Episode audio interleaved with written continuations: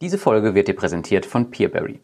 Ich war von Beginn an Investor auf Peerberry und schätze die Einfachheit und Übersichtlichkeit der Peer-to-Peer-Plattform. Zudem bieten sie gerade in Zeiten der sinkenden Zinsen auf Mintos eine tolle Alternative, denn auch Peerberry ist ein Kreditmarktplatz mit vielen Anbahnern. Das ist jedoch nicht der einzige Aspekt. Ein ganz anderer ist die Sicherheit, gerade in Bezug auf unseren heutigen Beitrag. Denn alle Kredite auf Peerberry sind mit der Rückkaufgarantie abgesichert. Das bedeutet, dass deine Kredite bei Überfälligkeit von den Darlehensanbahnern zurückgekauft werden und du mit deinem Cashflow jeden Monat gut planen kannst. Seit kurzem jedoch bietet Peerberry eine zusätzliche Garantie an. Alle Darlehensanbahner arbeiten nämlich unter den Mutterkonzernen Aventus Group und GoFingo. Sollte ein Darlehensanbahner nun in Schieflage geraten und die Rückkaufgarantien nicht mehr bedienen können, wie es zum Beispiel bei Mintos passiert ist, so garantieren dir diese Mutterunternehmen der Darlehensanbahner deine Investments abzusichern. Am besten liest du dir nach dem Podcast mal meine Erfahrungsberichte zu Peerberry durch und entscheidest, ob ein Investment auf Peerberry für dich in Frage kommt. Wenn du schon Investor auf Peerberry bist, dann herzlichen Glückwunsch. Und ansonsten geht's nun los mit dem Podcast. Viel Spaß!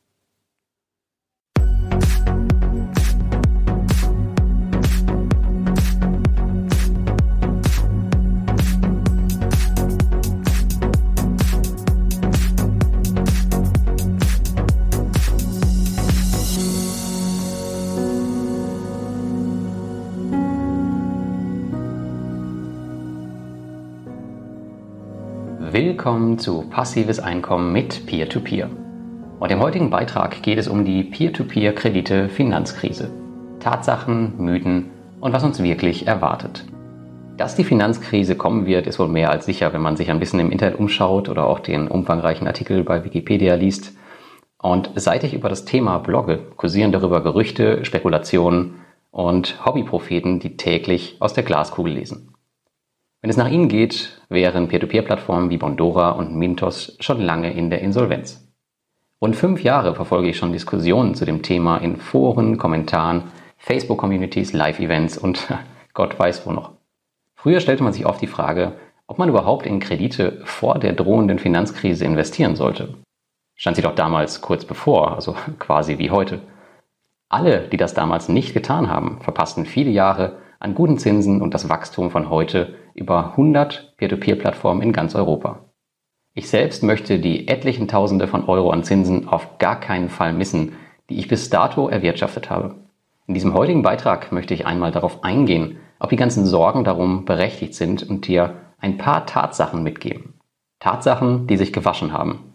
Damit solltest du gerüstet sein für das Peer-to-Peer-Endspiel, um im Fachjargon von einigen Schwarzmalern zu bleiben. Vielleicht interessant für dich, wie ich das Thema aus meiner langjährigen Erfahrung heute bewerte. Ich bin bei weitem noch kein Peer-to-Peer-Kredite-Dinosaurier, aber ich habe schon so manches in meiner Zeit als Peer-to-Peer-Investor erlebt. Ob Zinsdürren auf Mintos, die Ausfälle der Darlehensanbahner Eurocent und auf Forty Finance, Pleiten von Collateral und Lendy und unzählig viele Kreditausfälle. Auf der anderen Seite bin ich auch Aktieninvestor und auch dort ging es ganz abseits der Peer-to-Peer-Kredite zum Teil ganz schön rund. Wir hatten über die Jahre vereinzelt mehrere kleine Einbrüche, die nicht das Ausmaß der großen Krise 2007, 2009 hatten, jedoch deutlich im Portfolio bemerkbar waren. Im Aktienportfolio wohlgemerkt. Die Kreditnehmer auf der Gegenseite zahlten munter weiter ihre Zinsen. Eines war jedoch in dieser Zeit sehr auffällig, und zwar wie dünn das Nervenkostüm der Investoren ist, wenn es mal böse News gibt. Was wird und wurde nicht über die eben erwähnten Themen diskutiert? Wenn wir nun das Nervenkostüm der Investoren mit einer wirklichen Krise kombinieren, wird daraus eine explosive Mischung werden, da bin ich mir fast sicher. Das Gejammer von vielen, besonders unerfahrenen Investoren wird groß sein. Jedoch erkenne ich auch ein sehr großes Schwarz- und Weiß-Denken. Wie wahrscheinlich ist es eigentlich, dass eine kommende Krise die Peer-to-Peer-Kredite so stark betreffen wird und was ist überhaupt 2008 genau passiert? Waren die Peer-to-Peer-Kredite dort auch schon betroffen, beziehungsweise gab es sie da schon? Das wollen wir uns einmal anschauen. Und damit bist du hoffentlich keiner der Diskussionsteilnehmer um äh, mögliche Pleiten, wie zum Beispiel es bei A40 Finance der Fall war, wo ich hier einen Post in der Facebook-Community gefunden habe, wo es tatsächlich 205 Kommentare darunter gab. Das ist tatsächlich echt der Wahnsinn, wenn man sich anschaut, ähm, was in anderen Diskussionen so stattfindet, kommentarmäßig. Aber schauen wir doch mal in die Vergangenheit. Die letzte Finanzkrise war zwischen den Jahren 2007 und 2009. Und das Zinsniveau dort war so hoch, dass ein Investment in Peer-to-Peer-Kredite für viele Privatanleger noch kaum in Frage kam. Wie viele wissen, war auch ich zu diesem Zeitpunkt mit meinem Geld noch auf der Jagd nach dem besten Tagesgeldkonto und bin damit auf die Nase gefallen mit einer isländischen Bank, wo ich dir im YouTube-Video mal ein paar alte Werbeplakate herausgesucht habe mit 5,65 und 6,1 Prozent Zinsen. Aktien hatte ich zu diesem Zeitpunkt noch so gut wie gar nicht in meinem Portfolio, wenn man es denn überhaupt so nennen kann. Dafür hatte ich aber immerhin noch einen Autokredit, wenn ich mich recht entsinne. Immerhin etwas hat mich schon damals mit dem Thema Kredite verbunden. Um Daten für P2P-Kredite aus der Finanzkrise zu bekommen, schauen wir, also wie so oft, in die USA, um einen Vergleich und eine Aussage über die Zukunft treffen zu können. Ich weiß, ich weiß, es bringt nichts aus der Vergangenheit auf die Zukunft zu schließen. Und doch erkennen wir hierbei einige interessante Dinge, die nützlich bei deinem Portfolioaufbau sein können. Die amerikanischen Plattformen Prosper und Lending Club waren zu dieser Zeit in der USA schon am Markt und haben scheinbar die Krise überstanden, denn sie sind beide heute noch da. Und sie vergeben auch nach wie vor noch Kredite. Plattformen wie Mintos oder Twino gab es noch nicht einmal als Zeichnung. Allerdings wurde zum Beispiel Bondora in genau dieser Zeit gegründet. Aber die große Frage ist, wie haben die US-Plattformen exakt in dieser kritischen Zeit zwischen den Jahren 2007 und 2009 performt? Als die Finanzkrise ihr volles Ausmaß erreicht hatte, ging Angst umher. Es war keineswegs eine schöne Zeit. Auch ich erinnere mich noch an eine Kurzarbeitsphase an meinem damaligen Arbeitsplatz. Und auch, dass sich mein damaliger Chef in der Zeit das dickste Auto ever gekauft hat. Aber darum soll es hier nicht gehen, denn wir schauen in die USA. Dort sah es folgendermaßen aus. Zum einen verloren ungefähr 15 Millionen Amerikaner ihre Jobs und die Arbeitslosigkeit stieg auf mehr als 10 Prozent. Das Nettovermögen der Haushalte in den USA fiel um ganze 22 Prozent, was zusammengefasst heißt, dass ein durchschnittlicher Amerikaner ein Fünftel von dem verlor, was er besaß. Und zuletzt verloren noch Renten- und Vorsorgefonds an der Börse 57 Prozent ihres Wertes innerhalb von nur sechs Monaten. Durch diesen beispiellosen Absturz der Wirtschaft begann jeder normale Amerikaner sehr stark damit, mit seinen finanziellen Verpflichtungen zu kämpfen. Mit 15 Millionen Menschen, die in dieser Zeit keine Arbeitsstelle hatten, war auch jede Art von Kreditzahlung davon betroffen. Vom Hauskredit bis zur einfachen Kreditkarte, die die Amerikaner so sehr lieben.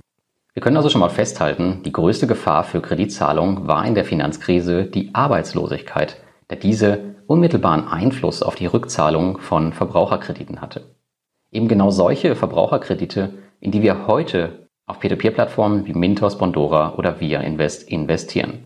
Das US Bureau of Labor Statistics stellt eine Grafik zur Verfügung, die die Arbeitslosigkeit ins Verhältnis zur Kreditrendite der Banken setzt. Die Grafik kannst du dir auf meinem Blog auch nochmal in Ruhe anschauen. Sehr gut zu sehen ist hier, dass mit steigender Arbeitslosigkeit die Rendite der Banken bei Krediten sinkt.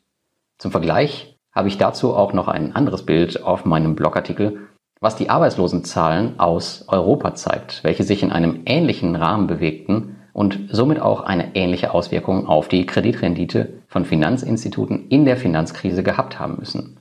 Leider fehlt mir hier eine öffentliche Informationsquelle. Wir sehen anhand dieser Grafiken auch, dass obwohl Aktienindizes in der Finanzkrise um ca. 60 Prozent nach unten rauschten, die Banken aber mit Verbraucherkrediten tatsächlich noch immer Gewinn machten. Man sieht auch hier durch die Arbeitslosigkeit eine Korrektur nach unten. Allerdings steht diese in keinem Verhältnis zur damaligen Korrektur am Aktienmarkt. Eigentlich ein gutes Zeichen für Peer-to-Peer-Kredite in der Finanzkrise, oder nicht? Aber haben wir denn wirklich konkret Daten zu einer Plattform? Tatsächlich konnte ich die finden. Lending Club war allerdings noch mit geradezu lächerlichen Beträgen im Gegensatz zur Gegenwart unterwegs, wie die Grafik weiter unten in meinem Blog zeigt. Dennoch geben diese Werte einen Richtwert des Ausmaßes der Finanzkrise auf diese Peer-to-Peer-Plattform. Dann gibt es aber eine ganz andere interessante Statistik, auch von Lending Club, für die Rendite der Kredite zwischen 2007 und 2009. Und hierbei ist zu erkennen, dass Investoren, die auf bessere Bonitäten gesetzt haben, sogar komplett ohne Verluste durch die Krise gekommen sind. Rein in der Theorie. Aber selbst im Worst Case wäre man noch recht gut bedient, mit seinen Peer-to-Peer-Verlusten im Gegensatz zu den horrenden Verlusten am Aktienmarkt zu dieser Zeit. Ähnlich wie bei den Finanzinstituten hat die damalige Peer-to-Peer-Industrie die Finanzkrise also recht gut überstanden. Scheinbar ist es so, dass sich die Renditereihenfolge einzelner Bonitätsklassen in einer Zeit hoher Arbeitslosigkeit quasi umdreht. In sicheren Zeiten, werfen riskante Kredite im Verhältnis zu den vermeintlich sicheren Krediten eine überdurchschnittlich gute Rendite ab. In Krisenzeiten wechselt diese Rendite möglicherweise ins Minus und die besser bewerteten Kredite halten den Absturz aus. Hierdurch erkennen wir auch, warum ein ausgewogenes Peer-to-Peer-Portfolio nicht ganz unwichtig ist und eine automatisierte Streuung über viele Bonitätsklassen, wie Bondora es zum Beispiel macht, durchaus Sinn ergibt, um die Vorteile zu maximieren und das Risiko zu senken. Ob das Ganze natürlich im Fall der Fälle wirklich was bringt, sei mal dahingestellt, und jede Peer-to-Peer-Plattform hat auch seine eigene Art der Diversifikation. Ein Beispiel, nur weil im Krisenfall Bondora das Ganze gut abfedert, heißt es also noch lange nicht, dass das auch auf Via Invest zutrifft oder umgekehrt oder irgendeine andere Plattform. Wir sind hier also noch komplett im Blindflug unterwegs und müssen den Plattformen Vertrauen entgegenbringen. Oder halt eben nicht und gar nicht erst investieren. Aber was ist eigentlich mit der ach so tollen Rückkaufgarantie? Sollte uns die nicht irgendwie schützen? Das weiß niemand. Die Rückkaufgarantie wird meist vom Darlehensanbahner zugesichert, welcher auch wieder seine eigenen Risikoberechnungen mitbringt. Auch hier vertrauen wir also wieder auf viele unterschiedliche Faktoren und Firmen, die auf die ganze Welt verstreut sind. Hier kommt dann wieder ein weiterer Aspekt, den man bedenken muss. Eine erneute Krise wird sich nicht in jedem Land gleich auswirken. Manche werden stärker betroffen sein, andere weniger, andere vielleicht gar nicht. Sicher ist jedoch, dass vermutlich kein Staat einspringen wird, um irgendwelche Darlehensanbahner zu retten, wie es bei großen Kreditinstituten gemacht wurde.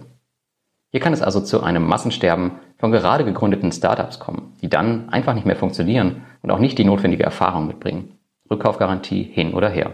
Bei meinem Besuch beim Mintos Darlehensanbahner Credit Pinter in Jakarta sagte der CEO zum Beispiel, dass man mehr aus der IT-Branche kommt und gar nicht auf äh, Finanzen spezialisiert sei. Credit Pinter ist hier sicherlich kein Einzelfall. Das muss nicht primär schlecht sein, aber es ist unberechtbar. Bei Marktplätzen halte ich es also für essentiell wichtig, nicht zu versuchen, sich die Rosinen unter den Anbahnern herauszupicken, sondern so breit wie möglich zu streuen. Bei Peer-to-Peer-Plattformen, die selbst die Kredite ausgeben, ist das nicht möglich. Die Rückkaufgarantie ist zu vernachlässigen, denn sie wird in meinen Augen keinen positiven Unterschied im Krisenfall machen. Versuchen wir mal ein kleines Fazit zu konstruieren. Für ein kommendes Aufeinandertreffen der Peer-to-Peer-Kredite in der Finanzkrise kannst du für dich als Investor folgende Dinge festhalten. Erstens. Sobald die Arbeitslosigkeit steigt, gibt es einen Einbruch bei der Rendite der Kredite. Dies wird sowohl klassische Finanzinstitute als auch Peer-to-Peer-Kredite betreffen, die Peer-to-Peer-Plattformen wie Mintos ausgeben. Zweitens. Peer-to-Peer-Investoren können eine Krise durchaus mit Gewinn oder zumindest mit wenig Verlust überstehen. Natürlich gibt es hier niemals eine Garantie, aber die Möglichkeit besteht. Vor allem, wenn man nur auf Kredite mit hoher Bonität, besser noch mit Absicherung setzt, anstatt in Hochrisikokredite zu investieren. Heutzutage ist der Peer-to-Peer-Markt ungemein größer als zur damaligen Zeit. Bei Twino und Mintos und vielen anderen gibt es heute Sicherungstechniken, wie zum Beispiel die Rückkaufgarantie. Und wir haben derzeit mehr als 100 Peer-to-Peer-Plattformen in Europa am Markt und jede hat irgendwie ihre eigene Risikobewertung. Dabei ist aber zu bedenken, dass die Rückkaufgarantie, wie jetzt gerade erwähnt, vielleicht nicht unbedingt die Sicherung ist, auf die du setzen solltest. Es würde also sicherlich sehr spannend für dein Portfolio werden und die Daten von damals geben keinen sicheren Rückschluss auf eine zukünftige Peer-to-Peer-Finanzkrise. Du wirst dich jetzt vermutlich fragen, was du konkret tun kannst, um dich gegen eine Finanzkrise abzusichern. Mein Tipp hierbei ist, erstens, halte die Diversifikation auf einer Peer-to-Peer-Plattform hoch und investiere, sofern möglich, über mehrere Bonitätsklassen und auch Kreditarten.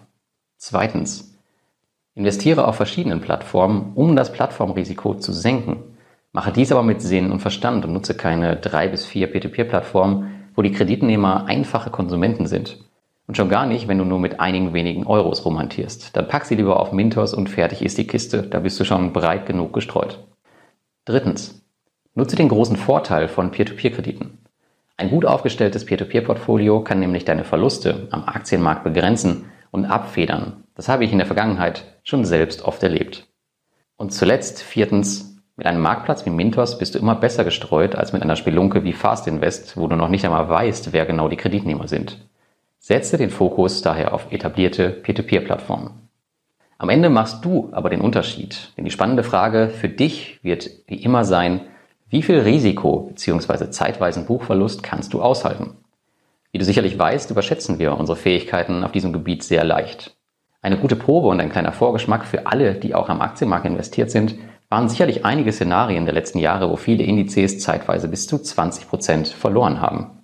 Weißt du noch, wie du dich dort gefühlt hast? Wenn du kein Problem damit hast, dass auch dein Peer-to-Peer-Portfolio stark ins Minus wandert, kannst du natürlich voll auf Hochrisikokredite setzen. Wenn nicht, solltest du dies jedoch tunlichst unterlassen. Die Entscheidung liegt am Ende aber komplett bei dir. Letztendlich ist das alles nur Glaskugellesen, wie du dir sicherlich denken kannst. Wir können nur vermuten, was passieren wird. Vielleicht passiert gar nicht viel. Vielleicht passiert genau das Gleiche wie in den USA in der Finanzkrise. Möglicherweise rauchen auch alle Peer-to-Peer-Plattformen ab und du stehst ganz ohne dein Portfolio da. Wir werden es irgendwann sicherlich erfahren. Mach dir aber immer klar, dass du am Ende den Unterschied ausmachst. Es kann noch so viel um dich herum passieren.